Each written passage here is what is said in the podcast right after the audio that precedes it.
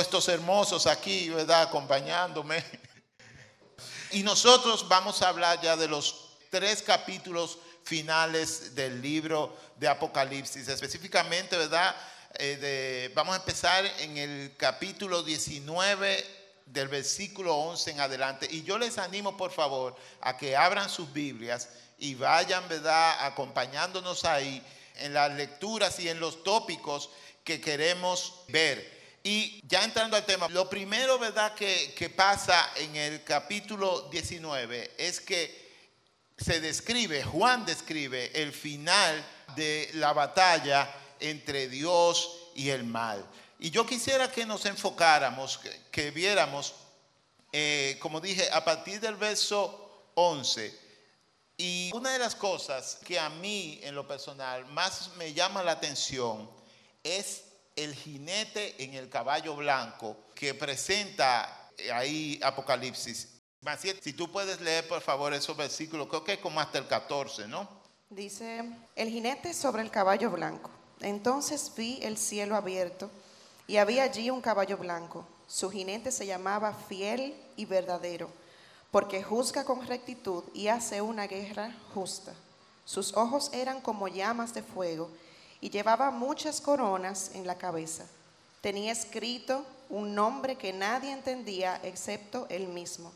Llevaba puesta una túnica bañada de sangre y su título era La palabra de Dios. Los ejércitos del cielo, vestidos de lino blanco y puro de la más alta calidad, los seguían en caballos blancos. ¿Quién es ese jinete? Yo creo que es obvio que es Jesús. Es una similitud al cordero inmolado con, su, con sus vestiduras llenas de sangre. Y, y llama, dice aquí que era el fiel y verdadero y hace una guerra justa y su título era La palabra de Dios, que hace ahí similitud con lo que dice en Juan, ¿verdad? Y el verbo. Ah, Juan capítulo 1. Correcto, correcto. Sí. ¿Cómo, dice? ¿Quién, quién El verbo. El verbo era, Dios. Exacto, en el principio era el verbo, y el, verbo, era con Dios, pero ¿qué más? Más importante. Y el verbo era Dios. Y el verbo era, Dios. En inglés ellos dicen la palabra, o sea, Juan, o sea, el evangelio, Juan 1.1 dice la palabra. Y de verdad que eh, llama la atención, ¿no? Que, ¿cómo, dice de nuevo Maciel, ¿dónde, dónde tiene escrito el... Dice aquí, en la túnica, a la altura del muslo, estaba escrito el título, Rey de todos los reyes, Señor de todos los señores. ¿Quién más es ese si no es Jesús? Amén. Amén. Amén. Y también me llamó la atención que Juan utiliza, ¿verdad? la misma descripción que utiliza en el capítulo 1 de Apocalipsis sobre los ojos. Dice, Él tiene los ojos como de fuego. Y yo me imagino, o sea, es como una mirada penetrante, algo así como en la película de terror cuando le ponen los ojos rojos al tipo, así que se ve hasta de lejos. Imagínate una persona que tenga esa mirada con unos ojos como de fuego. A mí me llama la atención ahí eh, primero el nombre, fiel y verdadero, que significa que es el que viene a cumplir la promesa. Incluso cuando se le revelan cosas a Juan en el, transcurso del libro, Juan se va a postrar a adorar y, el ángel le dice, no, mira, párate, que yo soy un mensajero igual que tú, pero este es el digno de adoración, incluso viene con más detrás. Ya hay unos jinetes antes que están en el, mensaje anterior, pero este es como ya la culminación del fiel y verdadero. Todo lo que se recoge en el libro ese es el jinete que lo va a cumplir. Sí, y algo que agregar es que menciona que viene en un caballo blanco. ¿Por qué un caballo blanco? Bueno, según me documenté, mayormente esos reyes se paseaban en caballo blanco cuando tenían la victoria. Entonces ahí está más que claro que el Señor venía ya a juzgar y desde ya tenía la victoria y ahí se cumple su característica de fiel, verdadero, justo. Y como dice más adelante, venía, ¿verdad? Con la palabra de Dios, venía a juzgar según la palabra. Eso es muy importante, Luisana, que tú lo, lo recalques, porque ahí, o sea, uno se pierde a veces, lamentablemente, no en la traducción, sino yo diría que también en el tiempo. Porque, como tú bien dices, para los primeros lectores de la carta, el decir que un comandante de un ejército venía un caballo blanco, ya eso automáticamente le estaba diciendo, o sea, ya él ganó. Sí, tiene la victoria. Exacto, él viene a pelear, pero viene en el caballo del desfile de la victoria. O sea, es como que ya él ganó, no, no tiene que pelear. Y otra cosa que a mí me llama la atención es, como leía Maciel, lo único que está ensangrentado en una batalla, y si ustedes leen el capítulo entero ven que no menciona más sangre, es la túnica del que ganó. O sea, es un contraste y eso me hace pensar mucho en lo que hablamos eh, eh, cuando iniciamos la serie, en, los contrastes que presenta el libro. O sea, en, el capítulo 4, Juan dice, el león de Judá ha vencido. Y cuando se voltea a ver, lo que ve es un cordero. Aquí viene un rey victorioso, pero viene ensangrentado. Es su propia sangre. O sea, un rey victorioso ensangrentado. Y eso es de verdad, y no me canso de recalcarlo, es muy importante porque lo que nos dice es que Dios ve las cosas un poco diferente a como nosotros la vemos. Y si nosotros queremos entender o tener un poco de la perspectiva de Dios de la historia, nosotros tenemos que dejar de ver la cosa como nosotros la vemos y empezarla a ver como Él la ve. Ahora, es una batalla. ¿Cuáles armas, o sea, de cuáles armas se hablan en el capítulo? De la palabra, exacto. Pero exactamente cómo. Bueno, mencionaba como la espada, pero si vamos eh, a la palabra de Dios, la misma se representa como esa espada de doble filo que penetra. Y como mencioné ahorita, Él viene a juzgar según su palabra.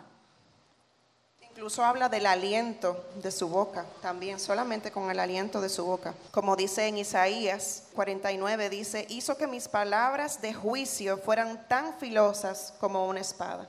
Y es la misma referencia que hace Apocalipsis cuando habla de las armas en la batalla final. Sí. Isaías 49 habla acerca del, del siervo de Dios y habla acerca de que sus palabras son como espada.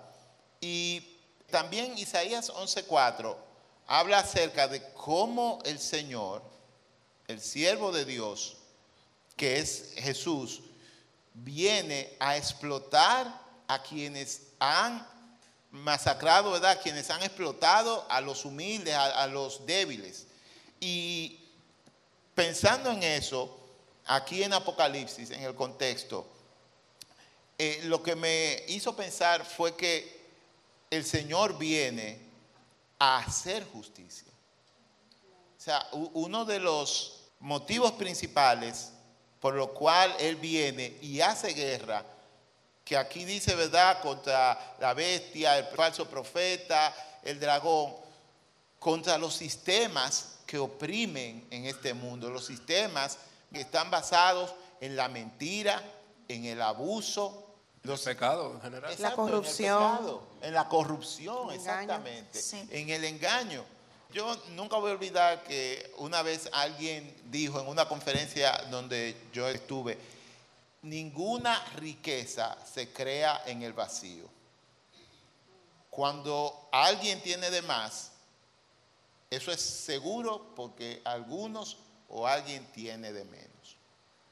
O sea que aún nuestro sistema capitalista que se basa en la opresión del que más tiene al que menos tiene. Y no debe ser así, no debería ser así. O sea, da pena. El otro día leí una estadística que me dio mucha rabia. Y la estadística lo que decía es que con lo que se gasta anualmente en helados en Estados Unidos, se puede alimentar todo el continente africano. ¿Tú crees que eso es justo? O sea, helado. ¿Cuándo fue la última vez que tú te comiste un helado? O sea, lo digo porque no es costumbre, ¿verdad?, nuestra comer helado tan constantemente. Lo que quiero decir es que uno puede vivir sin helados. Claro. Eh, y algo también que resalta a mi vista de esta parte del capítulo 19, cuando el Señor habla de que viene a hacer justicia, ¿verdad? De que va a encarcelar a la bestia, de, al final, bueno, Él va a vencer. Pero también dice que la bestia fue capturada, junto con ella el falso profeta que hace grandes milagros en el nombre de la bestia. milagros con los que engañaba a todos los que habían aceptado la marca de la bestia y adorado a su estatua.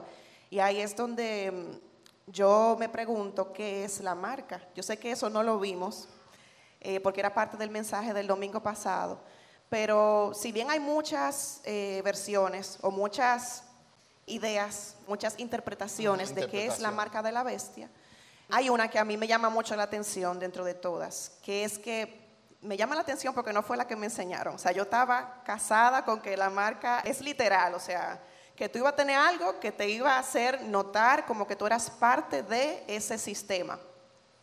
Pero ¿qué tal si eso es simplemente, o no simplemente, ¿verdad? Porque es complejo, pero ¿qué tal si eso lo que quiere decir es aquellas personas que se han envuelto tanto en las cosas de este mundo, en su sistema, en cómo funciona, y han hecho de eso su vida, su ídolo, de tal forma que se han olvidado por completo de Dios y no les importa a Dios. ¿Cuántas personas nosotros no conocemos hoy en día que si nosotros no supiéramos, imagínense, imagínense que el anticristo está ahí, ¿verdad? Imagínense que es así. ¿Cuántas personas que están cerca de nosotros no encajarían en esta descripción? Y ahí es que viene la importancia de nosotros decir, oye, todavía hay tiempo, todavía estamos a tiempo de predicar a Jesús, de llamar la atención de ese compañero de trabajo que tengo al lado, de mi compañera, del conserje de mi edificio, decirle, oye, Cristo viene. Porque aunque esto parezca fábula, no lo es. Sí, eso es muy importante, Maciel, lo que tú dices. Y ahí nosotros tenemos que tener mucho cuidado. ¿Por qué? Porque mayormente buscamos más, o algunos, parecernos al mundo. Incluso eso lo estamos viendo hasta en la misma iglesia. Queremos convertir los espacios de comunidad más parecido al mundo, que olvidándonos de lo que realmente es importante, de la visión inicial que es enfocarnos en Dios y mantener ese mensaje de Dios. Y como tú decías, es, o sea, nosotros debemos de reflejar a Dios en cada área donde estemos Claro, tenemos cada una cultura, pero no dejarnos arrastrar de esa cultura pecaminosa que estamos viendo que cada día se va volviendo más grande y volvernos más a esa cultura de Dios, o sea, afianzarnos más a reflejar lo que el manual dice y cómo debemos de nosotros mostrar ese Jesús en cada momento, en cada área donde se nos permita. Sobre eso, y lo que Maciel inicialmente decía, el libro de Hermosillo que tú mencionaste en el primer mensaje, ah, que creo que fue ahí que tú lo viste, si lo viste ahí. Eh, la marca de la bestia eh, se reflexiona como no solamente algo tangible, se habla de la frente y de, la, y de las manos. Las manos como nuestro accionar y la frente como nuestros pensamientos. Y vemos hoy un mundo donde eh, sacar a Dios de la ecuación es como la misión general. Incluso tú hablas con gente que tú sabes que tiene un nivel intelectual alto, pero en temas espirituales es fatal, o sea, una perversidad. Y Romanos 1, 28 creo que dice, bueno, como esta gente insistió en que no valía la pena buscar a Dios, se soltaron. Y vemos que ese es el mundo. Y entiendo que la victoria del jinete, es Jesús, es invertir el orden de las cosas. Yo creo que cada generación tiene sus razones para entender de que estamos en los tiempos finales. Cada uno ha visto cómo el mundo va en declive por querer sacar a Dios de la ecuación en el área que usted lo quiera. Familia, trabajo, iglesia, adoración, todo eso. Entonces, a mí me llamó mucho la atención eso. Tal vez no es que vamos a decir yo soy de la bestia, pero tu mente va a tener un bloqueo tal de que tú vas a estar adorando la cosa totalmente equivocada. Sí, miren, eh, como bien dijo Maciel, son interpretaciones. A lo mejor quizás dentro de un año haya que ponerse un código de barra aquí, un QR en la frente. desde, los 90, bueno, que es la tarjeta de crédito. Bueno, que es, que es un chip. Que es el celular. Que la vacuna. El, chip también, la vacuna. La, vacuna tenía chip, señores, la vacuna. Yo creo que del 2020 para acá, desde que pasa algo, la gente va a Apocalipsis a ver dónde encaja esto. Sí, pero la verdad es que eh, como eh, dice, como han dicho, ¿verdad? Los muchachos aquí, yo pienso que más que una marca visible, que no, y vuelvo y digo, no necesariamente hay que descartarlo, es más la actitud y el accionar de la gente. cómo tú piensas. ¿Tú piensas según los criterios del mundo o los criterios de Dios?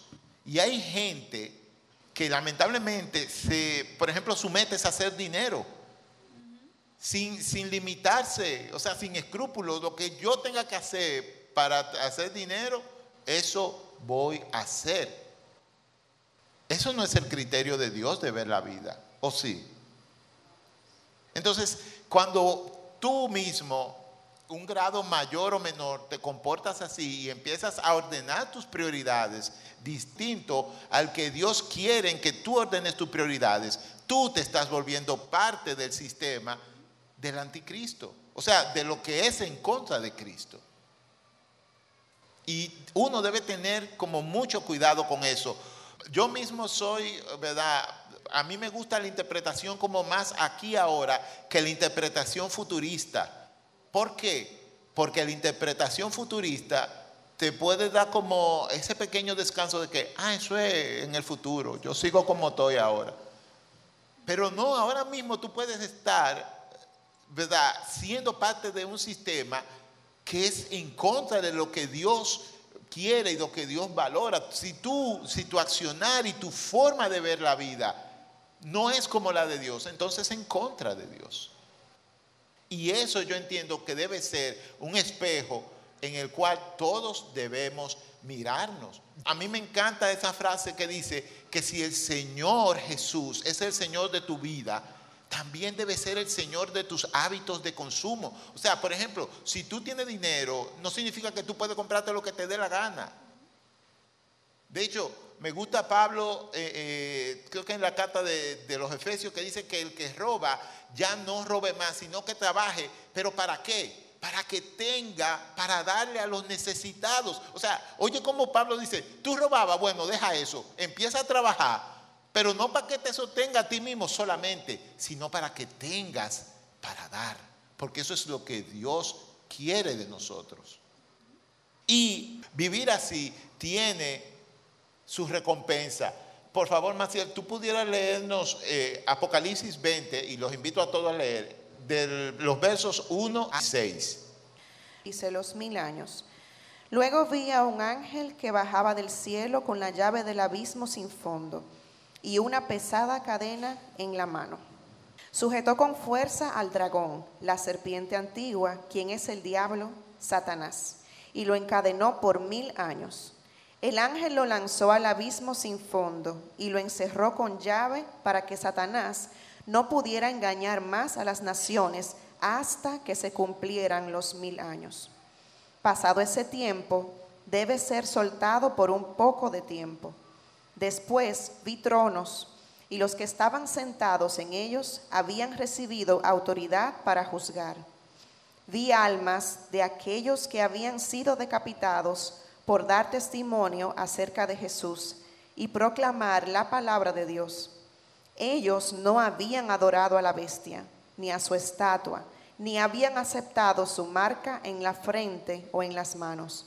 Volvieron a la vida y reinaron con Cristo durante mil años. Esta es la primera resurrección.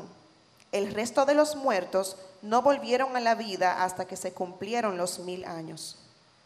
Benditos y santos son aquellos que forman parte de la primera resurrección, porque la segunda muerte no tiene ningún poder sobre ellos, sino que serán sacerdotes de Dios y de Cristo y reinarán con Él durante mil años. ¿De, quién se habla en el versículo 4 específicamente? Yo te lo puedo leer. Dice, después vi tronos y los que estaban sentados en ellos habían recibido autoridad para juzgar. Mira qué, qué interesante. Vi las almas de aquellos que habían sido decapitados por dar testimonio acerca de Jesús y proclamar la palabra de Dios. Ellos no habían adorado a la bestia ni a su estatua, ni habían aceptado su marca en la frente o en las manos. son los mártires de obviamente. Sí, sí.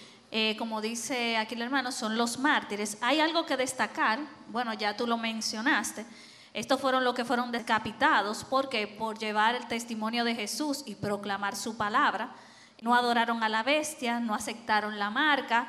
Y aquí vemos que dice algo esencial, que dice, son benditos y santos. Y esto me lleva a Lucas 11:28, que dice, ¿quién es bendito? Bueno, bendito es el que escucha y pone en práctica la palabra de Dios. Aquí vuelve y surge la palabra de Dios. O sea, sin duda alguna, estas personas vivieron en la palabra de Dios y fueron testigos de la palabra de Dios. Me pregunto si esos pudiéramos ser nosotros, o sea, los cristianos en general. Cuando estemos en, cuando, cuando venga el Señor, ¿verdad? Tendremos nosotros esa, esa recompensa de, servir, de estar ahí junto a Él y, hasta juzgar a la humanidad. Sí, a mí me llama mucho la atención el versículo 4 que dice, ¿verdad, Juan? Que él vio tronos y los que estaban sentados habían recibido autoridad para juzgar. Y como bien dijo Luisana, habla acerca de los cristianos en todas las épocas, gente que ahora quizá en, nuestra, en nuestro ¿verdad? momento histórico que nos toca vivir, en el país que nos toca vivir, gracias a Dios, nadie tiene que jugarse la cabeza, por lo menos no todavía, eh, por, por, sus creencias, sus convicciones, eh, pero dice Juan también que no solamente son los decapitados por el Señor, sino también los que no han recibido ni adorado a la bestia. Y esto es muy importante eh, porque es como la reivindicación de los santos. O sea, eh, tú cogiste lucha por ser cristiano aquí en el mundo, tú vas a tener un premio. O sea, eso no es algo que a Dios le va a pasar por alto. O sea, el sacrificio que estamos haciendo nosotros, como bien mencionaba Luisana, de vivir en la palabra, de estar sirviendo al Señor, tiene una recompensa y una recompensa con consecuencias eternas. Que es lo que yo mismo, cuando tengo todo el mundo mete la pata y, o, por lo menos siente la tentación de pecar o de hacer algo, vamos a decir, a la manera del mundo. Poner un 10 donde va un 5, en el caso mío que hago presupuesto. Exacto, tú dices, no, pero nadie se va a dar cuenta. Eh, y uno sufre, uno, uno siente, la, se ve tentado, se ve tentado, pero debemos recordar que el tiempo que estamos aquí en esta tierra es finito. A lo sumo, 80, 85 años. El tiempo que comienza después de que partimos de este mundo es eterno. Entonces, ¿dónde vale más la pena invertir? Yo creo que esa es la pregunta, ¿verdad?, que todo el mundo tiene que hacerse. Un poco de comodidad aquí o seguridad eterna con Dios. Tú sabes que, Huelman, también hay otra parte que quizás pudiéramos compartir entre todos. Y dice que ellos van a reinar mil años con Cristo. O sea, o sea, no es nada más que, eh, como quien dice, pasaron la prueba, fuiste fiel. ¿Qué más? O sea, ¿qué función van a tener esas personas, esos mártires que entregaron su vida? O sea, cuando tú ves eh, más adelante, dice que ellos van a tener, creo que autoridad para juzgar. Autoridad, sí, así mismo. O sea que ahí vemos cómo desde el inicio nosotros fuimos llamados como a ser virrey de nuestro Señor, o sea, como representantes. Y ahí estos mártires van a tener como esa bendición de poder en ese primer autoridad, tiempo. Una autoridad. Sí, una autoridad de poder ejercer ahí y juzgar, ¿verdad? Bajo los criterios de nuestro Dios. Sí. No, agregar ahí que ni siquiera la muerte va a tener autoridad sobre ellos, dice ahí la resurrección. Eh, y eso se le dijo a gente de, perseguida en la iglesia primitiva. Por eso decía, y coincido contigo ahí, tal vez el, enfoque futurista de esto no, no, tiene mucho sentido si no, no lo aplicamos hoy. Tal vez si, si decimos, bueno, cuando veamos tales señales, entonces nos ponemos la pila por el fin del mundo, ¿no? O sea, la visión de Apocalipsis es un tema de esperanza y me llamó desde el primer domingo la atención el, diseño de la, de la serie, que es un panorama desolador. En ese panorama desolador, eh, la visión es no tengamos miedo, porque va a haber una recompensa eterna. Amén. Miren, un tema rápido para no dejarlo, porque quizás es de los temas que más eh, confrontación causa de Apocalipsis. Es precisamente aquí en el versículo 20 que habla de que los cristianos van a reinar con Cristo durante, ese es el versículo 4, estoy eh, leyendo, durante mil años, el milenio. ¿Quién ha oído hablar algo del milenio aquí? El milenio según, o sea, tú lo puedes leer en Apocalipsis, dice, mira, vino a la bestia y al falso profeta, eh, lo vence Jesucristo con la espada que sale de su boca. Y después, aquí al principio del versículo 20, viene un ángel y ata a Satanás y lo tira por ahí y queda encerrado. Y Jesucristo y su iglesia, nosotros con la ayuda de Dios, reinan en el mundo por mil años. Entonces, ahí hay un poquito de vamos a decir, discusión. Hay gente que entiende que no hay mil años, sino que es un periodo como literal o lo que sea. Y no, no voy a entrar mucho ahí. O sea, hay tres posiciones eh, básicas que son los premilenialistas, los amilenialistas y los postmilenialistas. Por el tiempo no quiero entrar mucho ahí, pero si ustedes quieren y me invitan a un café, como dice Fausto, nos sentamos y conversamos ahí horas muertas, porque hay material para hablar horas muertas acerca de, ese periodo. Pero lo importante es, y es lo que digo, o sea, a veces cuando uno mira Apocalipsis con esa visión futurista, como que uno lo ve muy lejos. Lo importante es ser fiel, tener esperanza. Y otra cosa ya para terminar es eh, en el capítulo 21, y yo quisiera, ¿verdad?, que, pasáramos ahí. El Señor aquí en el 21 y el 22 cumple su promesa de hacer todas las cosas nuevas. Yo quisiera, muchachos, que ustedes me dijeran qué, qué, cosas le llamaron la atención de esos capítulos, eh, a Maciel.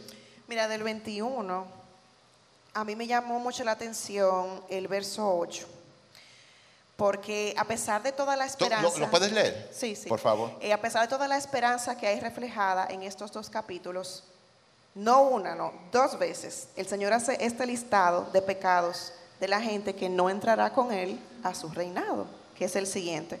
Pero los cobardes, los incrédulos, los corruptos, los asesinos, los que cometen inmoralidades sexuales, los que practican brujería, los que rinden culto a ídolos y todos los mentirosos. Tendrán su destino en el lago de fuego que arde con azufre. Esta es la segunda muerte. A mí me llamó mucho la atención porque cuántos pecados de este listadito de Apocalipsis nosotros no dejamos pasar por alto muchas veces. Y a mí eso me confronta todo el tiempo, cada vez que lo leo. Es como, y son pecados muy modernos, o sea, muy, muy de esos que la sociedad hoy en día los deja pasar, porque la mentirita puede ser blanca para que fulanito no se sienta mal. Exactamente, y hasta los valida. No, inmoralidad sexual. Porque tener relaciones con mi novia no es malo, porque ya la sociedad lo ve normal. La corrupción, eh, lo que decía Huelma, la corrupción no necesariamente es niveles, niveles políticos, la corrupción se puede dar en cualquier oficina poner un cero donde había un uno para que sea 10 y no uno. Todo eso. Para que cuadre, para que cuadre. para que cuadre. Eso lo vive uno en el día a día y está aquí en ese listadito de las cosas que no van. Entonces, adicional a eso, el Señor viene y pone aquí toda esa esperanza de, pero el que venciere, ¿verdad? Y nos recuerda todas sus promesas, nos recuerda toda la recompensa que van a tener los santos que los santos somos nosotros, aunque no nos sintamos dignos, aunque podamos decir, no, espérate, que yo no, es que yo no. O sea, ¿para qué vino Jesús? Ese que viene con esa ropa ensangrentada también es un gran recordatorio de Él pagó por mí, Él pagó por nosotros. Entonces es un gran llamado a apegarnos a la promesa del Señor, a apegarnos a ser fieles, como decía Wellman ahorita, porque esto es una realidad. Dice, no habrá más maldición sobre ninguna cosa. En el 22.3, estoy leyendo, perdón. Ya no habrá más maldición sobre ninguna cosa. Porque allí estará el trono de Dios y del Cordero, y sus siervos lo adorarán. Verán su rostro y tendrán su nombre escrito en la frente. Y entonces debajo, para lo que podamos pensar, no, esto son muchas simbologías. Esto es para que uno se ponga la pila y diga, algún día el Señor va a venir, ¿verdad? Pero no. En, en el 22.6 dice, entonces el ángel me dijo, todo lo que has oído y visto es verdadero y digno de confianza. El Señor Dios, que inspira a sus profetas, ha enviado a su ángel para decirle a sus siervos, lo que pronto sucederá. Pronto sucederá. O sea, hermanos, no dudemos, no dudemos de que el Señor viene. Después lo dice varias veces, aquí subrayé, dice viene, Jesús viene, miren que yo vengo pronto, lo dice. Luego en el 12 vuelve y dice, miren que yo vengo pronto y traigo esto y aquello. Y después al final vuelve y dice, y entonces los santos dicen, ven, ven Señor. Y ahí es donde viene entonces el anhelo de la iglesia, el anhelo del pueblo de Dios por recibirle. Yo recuerdo que cuando era adolescente, no me había casado y tenía hijos, decía, no, Señor, no venga todavía, déjame casarme y tener hijos. y ahora digo, wow, o sea, era importante, quizás eso era lo que estaba en mi mente en ese momento, ese era el anhelo de mi corazón. Pero la verdad es que el anhelo de nosotros como cristianos debe estar puesto en esa esperanza de estar con el Señor, porque allí es donde nosotros de verdad, ni siquiera por el reinado, eso es un bonus track eso es como si viene, wow, qué heavy. Pero la verdad es que un mundo donde no haya corrupción, donde no haya enfermedad, donde no haya guerra, donde todos podamos vivir con el Señor, verlo cara a cara, sentirlo ahí, que no haya necesidad de sol, como lo dice aquí en Apocalipsis, no va a haber sol, porque el Señor con su luz va a iluminar todo. Tú ibas a decir algo, ¿no? No, bueno, ya Maciel lo dijo casi todo. Pero sí, eh, lo que más impacta es que, óyeme, vamos a volver a ese paraíso inicial. A ese paraíso donde ya el pecado no va a morar, donde ya nosotros nos vamos a tener que cargar con ese pecado y vivir en esa transparencia con nuestro Dios. Eso, es una bendición. Amén. Miren, ya cerrando, lamentablemente, yo no sé si es por algún cansancio, pero ya en las iglesias no se habla tanto de la venida de Jesucristo. Y yo de verdad entiendo y quisiera que todos pensáramos un poquito más acerca de que Jesús viene. De hecho, el versículo 7 de Apocalipsis 22 dice, miren, yo vengo pronto. Hablando Jesús, yo vengo pronto. Benditos son los que obedecen las palabras de la profecía que están escritas en este libro. Y vuelve entonces en el versículo 12, como decía Maciel, lo recalca, miren, yo vengo pronto. Es como cuando tú te vas y tú estás saliendo de tu casa, que o sea, a lo que tú recalcas más, es lo que tú quieres como que se le quede más al que te está esperando. Donde tú haces más hincapié, mira, recuérdate de eso no quiero que se te olvide nada, pero si algo no se te debe olvidar, es esto que te estoy diciendo. Y lo que Jesucristo dice para cerrar la Biblia es, miren, yo vengo pronto. Y el punto es, estamos viviendo así. O sea, tú te levantas todos los días pensando, Jesucristo puede venir hoy. ¿Quién se levanta así todos los días? Digan la verdad. A veces, a veces. Cuando uno está muy apurado, dice, ay Señor, ven ya, está bueno. El día del examen, Señor, ven.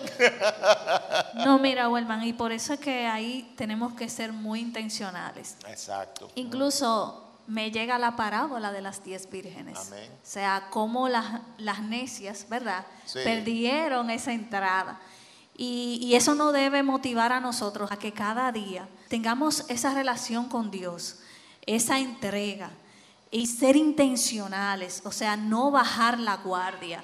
Que sí, vamos a tener lucha, que sí, vamos a caer, sí, vamos a caer porque el pecado está ahí, pero debemos de tratar de levantarnos. Debemos de tratar de que hasta en nuestro mismo entorno tener también esa, ese hermano, esa, esa ayuda, ese líder que, que nos ayude también a levantarnos, que es esencial para nosotros poder ser perseverantes, para poder seguir y llegar a esa meta, ¿verdad? Que es estar con nuestro Dios. Entonces, les motivo a que sean como esas vírgenes preparadas, que no se cansen, que no se lleven de que, ah, pero dicen de hace mucho, de hace años que yo oigo que Cristo viene pronto. No, no nos confiemos. No nos confiemos y tratemos de cada día llenarnos más y estar ahí lista, lista para, para cuando nos digan ven, nos encuentren actos. Amén. Yo creo que no hay mejor palabra, ¿verdad?, para cerrar. José Miguel, ¿te gustaría orar por todos nosotros? Señor, gracias por este tiempo, gracias por esta serie. Señor, nuestro clamor es que tú vengas, Señor, a imponer tu orden de las cosas, Señor. Ese, es nuestro deseo. Tu palabra, tu promesa, Señor, no son solo para ser buenos aquí en la tierra, Señor, sino porque tenemos la promesa de una eternidad contigo, Señor. Y, y te pedimos que que tú nos des perseverancia, Señor, que tú nos ayudes a perseverar en tu palabra. Tu palabra, Señor, es lo que cambia todo, lo que cambia el panorama, Señor. Lo que nos da, Señor, sabiduría para poder, poder verte, Señor, cada día, poder expandir tu reino, Señor. Desde que tú viniste, Señor, el reino de los cielos se ha acercado. Y así mismo como tú ascendiste a los cielos, tú vas a descender otra vez, Señor, en victoria para imponer tu orden de la cosa, Señor. Y te damos gracias por esta promesa. Te pedimos, Señor, que tú nos ayudes a perseverar, que nos ayudes a animarnos los unos a los otros, Señor, y a poder reflejar tu palabra a los demás, Señor, a poder dar claridad a los que no pueden verte, Señor, que te vean a través de cada uno de nosotros. Te pedimos todo esto en el nombre de Jesús. Amén.